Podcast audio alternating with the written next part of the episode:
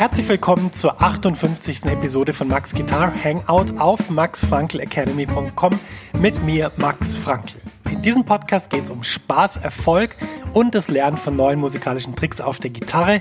Ich zeige dir hier immer nützliche und vor allem funktionierende Inhalte, damit du dich kontinuierlich verbesserst und so mit deiner Musik immer mehr Spaß hast, denn nur dann begeisterst du auch dein Publikum. Mehr Infos über mich und meine Arbeit findest du auf meiner Website www.maxfrankelacademy.com.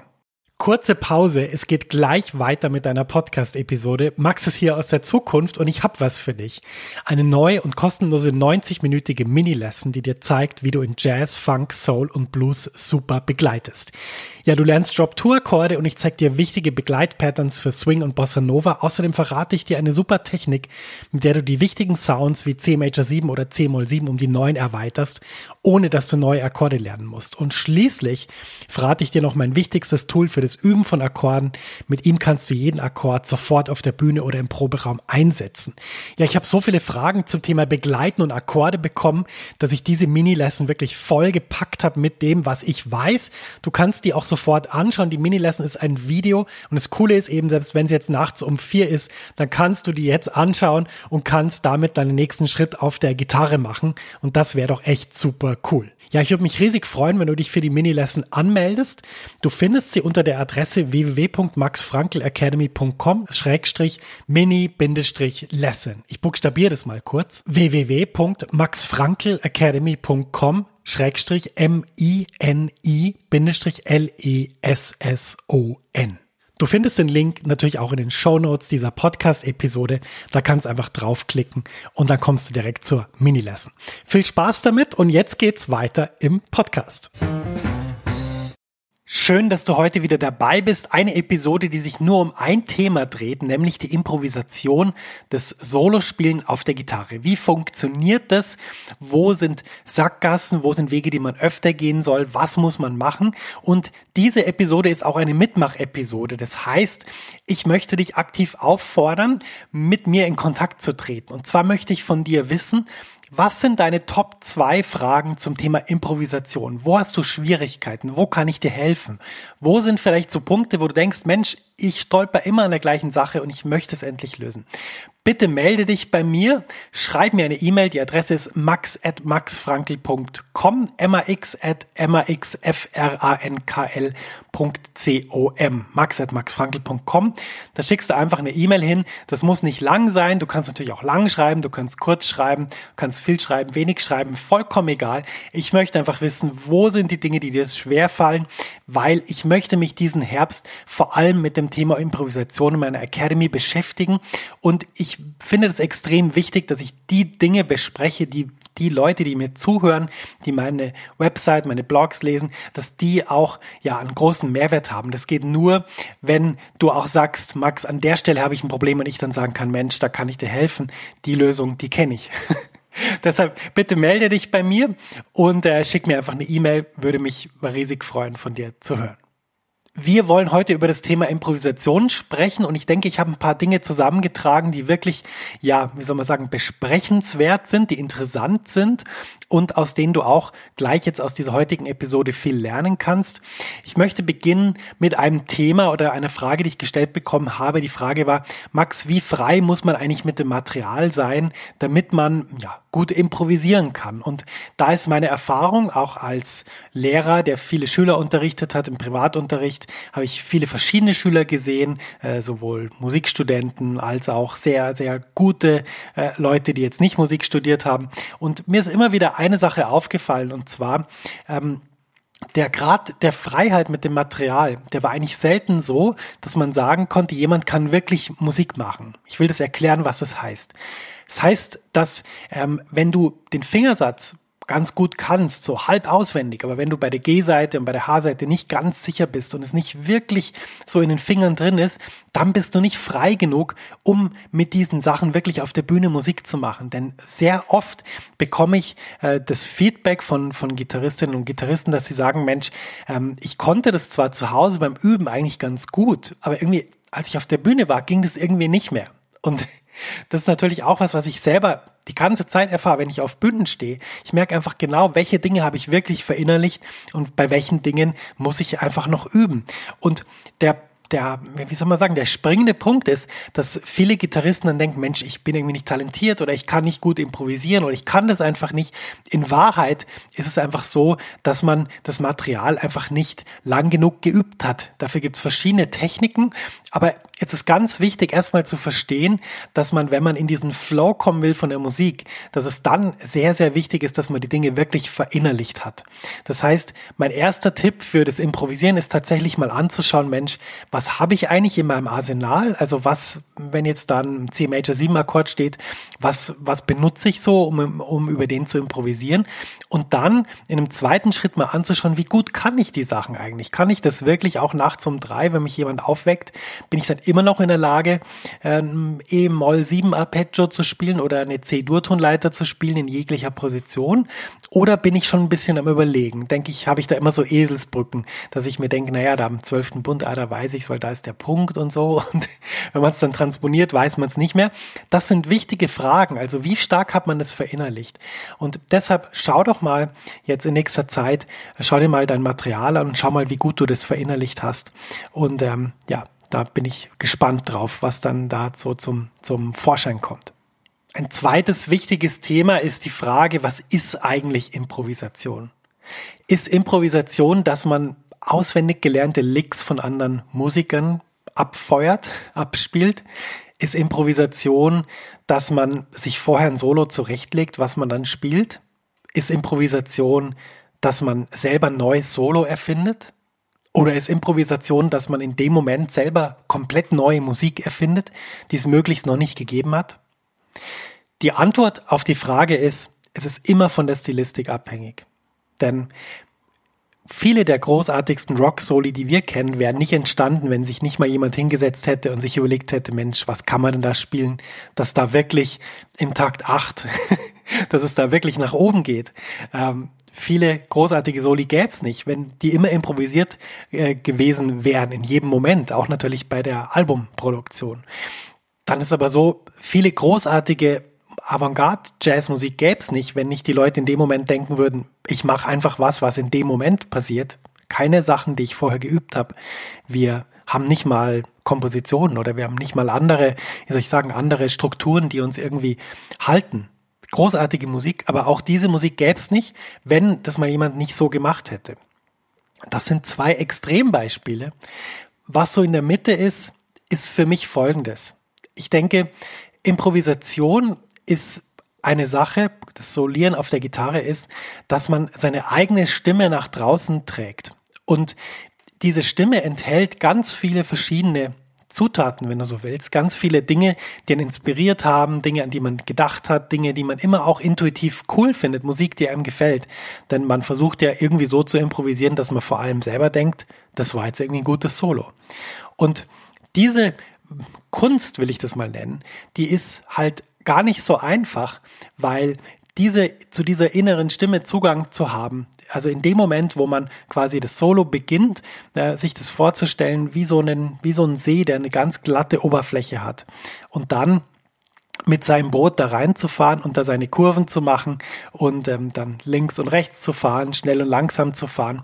Das ist für mich die Kunst, ein tolles Solo zu spielen. Und für diese Kunst muss man natürlich Dinge üben. Das geht, das geht nicht einfach so. Man muss, man muss sich mit verschiedenen Sachen beschäftigen, mit Struktur, man muss sich beschäftigen mit, was kann man da an Material spielen, man muss sich beschäftigen, wie kann man das so üben, dass man das wirklich als Band dann zusammen so ein Solo spielen kann. Dazu komme ich im nächsten Punkt noch. Und da gibt's einige wichtige Schritte, die man, die man gehen muss. Aber ich glaube, wichtig ist auch, sich vor allem mal selber vorzustellen, und das ist auch jetzt der Appell an dich, sich zu überlegen, was will ich eigentlich genau? Wenn du in einer, in einer tollen Metal- oder Rockband spielst und das Solo muss im achten Takt voll, volle Kanne nach oben gehen, dann macht es vielleicht Sinn, sich was auszunotieren, sich was zu überlegen oder vielleicht auch so lange das Improvisieren zu üben, bis man das wirklich komplett drauf hat, das machen zu können. Und wenn du aber im Jazz-Kontext improvisierst, dann denke ich, müsste dein Fokus sein, deine eigene Stimme in dem Moment, in dem du ein Solo spielst, nach draußen zu tragen und mit dieser Stimme was Produktives zur Musik beizutragen, was der Musik dient. Und das ist auch noch ein ganz wichtiger Punkt, zu dem wir gleich noch kommen. Und nicht dir selber oder ähm, anderen, wie soll ich sagen, anderen Faktoren, anderen Ego-Faktoren. Ich werde das jetzt nicht näher ausführen. Ich glaube, du weißt, was ich meine. Das ist ja Improvisation und ähm, diese Improvisation oder diese Fähigkeiten zu entwickeln, das ist der Weg dahin, dass man wirklich tolle Soli spielen kann. Ich habe es gerade schon anklingen lassen beim Stichwort Band. Eigentlich ist dieses ganze Konzept von Solo und Begleitung ja immer mit Menschen verbunden. Man kann das vergessen, wenn man auf YouTube geht und einfach mal eingibt Guitar Solo, dann sieht man nämlich die ganze Zeit irgendwelche Gitarristen, die vor ihrer Kamera sind und zu einem programmierten Backing Track was improvisieren ist nichts Schlechtes, habe ich auch gemacht. Ähm, geht ja nicht anders. Man kann ja nicht jeden Tag irgendwie seine Band in sein Wohnzimmer einladen und dann jeden Tag ein YouTube-Video produzieren. Das geht einfach nicht. Ähm, macht natürlich Sinn, einen Jam-Track zu programmieren. Aber was dabei natürlich vollkommen, äh, wie soll ich sagen, keine Rolle mehr spielt, ist ja eigentlich, dass dieses Solieren ähm, kein Prozess ist, wo du ein Solo über irgendwas drüber spielst. Zumindest nicht Zumindest nicht in der Musik, die ich toll finde, sondern der Prozess ist ja eigentlich, dass man sich vorstellt, man ist eine Gruppe, jemand ist Solist, der übernimmt also in dem Moment die Verantwortung, aber die anderen, die tragen aktiv bei, die haben halt in dem Moment andere Rollen und die Rollen können sich auch während des Solos vertauschen. Es kann auch plötzlich sein, dass da jemand, der eigentlich begleitet, plötzlich mehr in den Vordergrund kommt oder dass sich sowas ergibt, dass plötzlich zwei Leute improvisieren.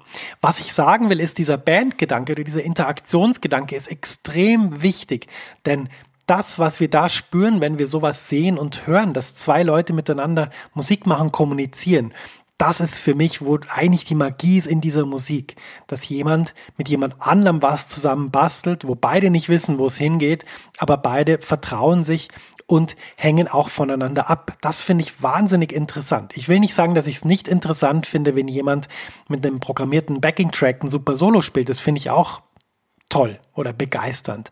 Aber was mich an der Musik interessiert, ist, dass Menschen miteinander Musik machen. Und ich muss auch sagen, das ist die Musik, die ich höre. Ähm, ich bin jetzt mal kurz so, bevor ich diese Episode aufgenommen habe, mal ein bisschen durch meine Mediathek gegangen, was ich so alles anhöre. Und mir ist aufgefallen, es ist komischerweise immer Musik, wo Leute mit anderen Leuten Musik machen und nie Musik, wo jemand über irgendwas spielt, was ähm, der Computer erfunden hat. Naja, so viel dazu. Was muss man jetzt üben, damit man fit ist in dieser Situation, mit der Band wirklich improvisieren zu können? Das ist gar nicht so einfach, aber auch dafür gibt's Tools, was man da üben muss, wie gut man sein muss. Grob gesagt würde ich sagen, muss man einfach seine Sachen so gut können, dass man mit dem Ohr zu 60 Prozent beim Begleitinstrument, wenn du so willst, ist. Also wenn ich improvisiere, dann bin ich natürlich bei mir, ich versuche irgendwelche tollen Sachen zu spielen, aber natürlich höre ich auch dem Bassisten zu oder dem Pianisten oder dem Schlagzeuger. Ist für mich relativ natürlich, denn ich muss ja mit ihnen zusammen was bauen. Und am besten ist es natürlich, ich kann allen äh, kollektiv zuhören. Und ähm, dann, wenn das passiert in der Band, dann ergibt sich auch wirklich tolle Musik. Deshalb dieser Punkt, den finde ich wichtig wenn du über das Improvisieren nachdenkst, dass immer was auch mit einer Band und mit Interaktion zu tun hat und dass es wichtig ist, die Dinge zu üben, die dir ermöglichen, zu interagieren. Ganz wichtig.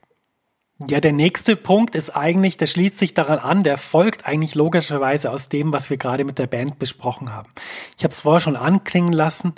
Für mich ist das Improvisieren oder das Solospielen keine Solo-Show keine Ego-Show, wo jemand zeigt, hey, so gut bin ich, so schnell kann ich spielen, so hoch kann ich spielen und was weiß ich, so lang kann ich spielen. Jetzt fällt mir andere Eigenschaften fallen mir jetzt nicht mehr ein.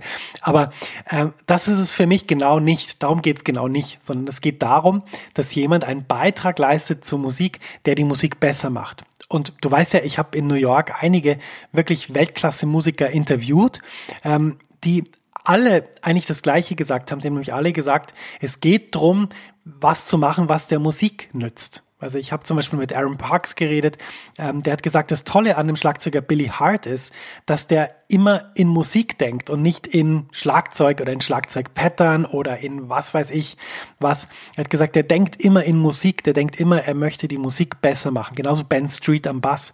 Und das ist mir geblieben. Das haben alle Musiker gesagt, mit denen ich jemals gesprochen habe, die irgendwie, ja, meine Lehrer waren oder, oder in irgendeiner Form ähm, ja irgendwas versucht haben beizutragen. Durch Workshops habe ich immer wieder gehört, dass sie immer gesagt haben, du musst beim Solieren oder beim Solospielen was machen, was die Musik weiterbringt und zwar gemeinsam mit deiner Band.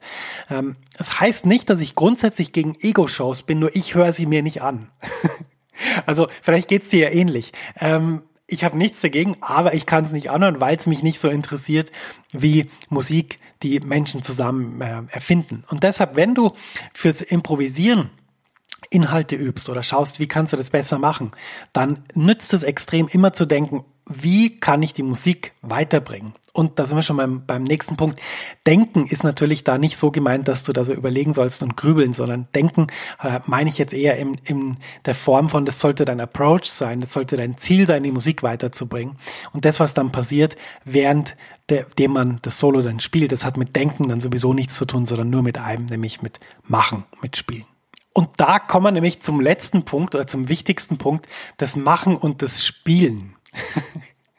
ähm, ich habe es schon anklingen lassen, gerade mit diesem Denken. Also oft ist es ja so, man steht auf der Bühne und denkt dann so, hm, ah, Mensch, E7B9 13. Oh Gott, äh, was spiele ich denn da? Warte mal, Upper Structure, ähm, warte mal, kleine Terz runter, Des-Dur Dreiklang. Ah ja, genau und dann ist der Akkord schon lang vorbei und die Stelle ist vorbei und vor allem bist du vollkommen raus aus deinem Solo. Du hast überhaupt keine Verbindung mehr mit dem natürlichen Flow von deinem Solo. Du hast irgendwie überlegt, das Dur-Dreiklang, hast irgendwie überlegt, was sind denn da für Töne drin? F und As, ähm, aber ja, jetzt bin ich gerade in der falschen Lage und so. Dann bist du vollkommen raus aus der Musik. Das heißt, wichtig ist beim Improvisieren, dass du wirklich in so einen Flow kommst, dass du nicht denken musst aktiv, sondern dass du einfach spielen kannst und dass du sowohl dich dann inspirieren lassen kannst von dem, was deine Mitmusiker spielen, als auch von dem, was du selber spielst. Das heißt, du sammelst da Ideen. Aus beiden Sachen kann man Ideen sammeln. Die besten Ideen kommen meistens von, wenn der Pianist irgendein tolles Voicing spielt während deines Solos. Ähm, kannst dich davon äh, inspirieren lassen. Oder du verfolgst einfach deinen natürlichen Fluss in deiner Melodie. Das heißt, du schaust einfach, wie kann ich jetzt von, von dem, was ich gerade gespielt habe, wie kann ich da weiterspielen? Wie geht es mit den Changes weiter und so.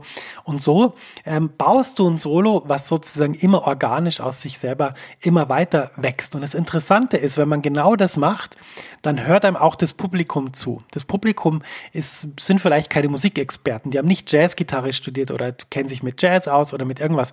Aber die sind Menschen und weil sie Menschen sind, haben sie ein ganz natürliches Gespür dafür, ob jemand das spielt, was wirklich aus ihm rauskommt, was er ist, oder ob jemand irgendwas spielt, um sie zu beeindrucken. Menschen haben beeindruckend gute Antennen für diese Sache. Und ich kann dir sagen, die können das vielleicht nicht ausdrücken, die können das nicht artikulieren. Du könntest sie nach dem Konzert fragen, Mensch, wie fandst du das Solo? Und dann werden sie dir irgendwas sagen, aber mit Sicherheit werden sie dir nicht artikulieren, dass sie es nicht authentisch fanden. Aber Menschen haben ganz feine Antennen dafür. Das heißt, das Beste, was du auf der Bühne machen kannst, ist, spiel so, wie du spielst. Spiel die Sachen, die du gut findest. Spiel nicht die Sachen, die du denkst, dass jemand anders gut findet, damit er dich dann mag. Ähm, das funktioniert nicht. Das ist indirekt. es geht auch meistens schief. Mach das nicht. Wichtig ist immer, das zu spielen, was man selber gut findet und die eigene Stimme nach draußen kommen zu lassen. Und wie man das macht, ja, damit werden wir uns diesen Herbst beschäftigen, aber natürlich nicht nur damit, sondern mit allem, was ich jetzt heute erzählt habe. Denn ähm, das Improvisieren ist eine fantastische Sache, man kann es lernen, es ist nicht so schwierig, wie man denkt. Es ist ähm, ja, wie soll ich sagen, eine wunderbare Sache, wenn man ein Solo spielen kann, wenn man merkt, jetzt, jetzt ist mein Solo und jetzt kann man sich selber ausdrücken. Das ist eine super tolle Sache.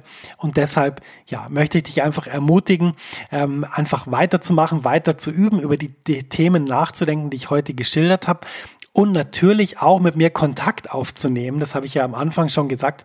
Mich würde einfach interessieren, was sind deine Top 2 Fragen? Wo hängst du? Wo kann ich dir helfen? Wo hast du Schwierigkeiten beim Improvisieren? Bitte schick mir das. Meine E-Mail-Adresse ist max.maxfrankel.com maxfrankl.com. Das ist die E-Mail-Adresse, da kannst du das hinschicken. Egal, ob das lang ist, kurz ist, ähm, ausführlich ist, wenig ausführlich ist, vollkommen egal. Schick mir das einfach. Ich freue mich über jede Einsendung und dann, ja, schauen wir mal, was man da draus basteln kann. Denn wichtig ist halt, dass, ähm, ja, wenn du ein Problem hast, dass ich das lösen kann. Das ist die Idee von der Academy, das ist die Idee von meiner Facebook-Gruppe Jazzgitarren Helden und das ist natürlich auch die Idee von diesem Podcast. Deshalb lass uns diese Idee gemeinsam verwirklichen. Ja, das war sie schon, die 58. Episode von Max Guitar Hangout. Wie immer möchte ich am Ende auf meine Facebook-Gruppe hinweisen. Jazzgitarren Helden effektiv und mit Spaß Gitarre lernen. Das ist eine wachsende Community. Ich bin wirklich begeistert, wie viele neue Leute da reinkommen, ähm, die sich immer gegenseitig bei schwierigen Fragen Fragen oder Themen hilft. Ich bin natürlich auch dabei und helfe wirklich, wo ich kann. Wenn jemand eine Frage hat, ähm, poste ich auch ein Video am Wochenende oder abends oder wann auch immer. Wenn ich irgendwie helfen kann, helfe ich. Und wenn dich das interessiert, geh einfach auf www.maxfrankelacademy.com slash Facebook. Äh, du kannst natürlich die Gruppe auch in der Facebook-Suche äh, finden. Gib einfach einen Jazz-Gitarren-Helden. Die ist natürlich kostenlos und unverbindlich. Es gibt da keine Mitgliedschaft oder kein Abonnement. Du kannst einfach schreiben und mitlesen diskutieren diskutieren. Und ja, es wäre einfach schön, dich dabei zu haben. Es ist eine wahnsinnig tolle Gruppe mit vielen netten Menschen, die extrem viel wissen. Und worauf ich am meisten eigentlich stolz bin, ist, dass diese Facebook-Gruppe eben nicht wie so viele Facebook-Gruppen ähm, eine Werbeplattform ist für sämtliche Leute, die irgendwelche Gigs reinposten oder irgendwelche Angebote oder irgendwelche Workshops oder was weiß ich. Da achte ich ganz stark drauf. In dieser Gruppe geht es nur darum, zu diskutieren, zu, zu lesen, sich auszutauschen und es geht wirklich null um Werbung. Und da bin ich natürlich, äh, ja, wie soll ich sagen, stolz, dass das so ist. Vielen Dank fürs Zuhören und bis zur nächsten Episode, sagt dein Max.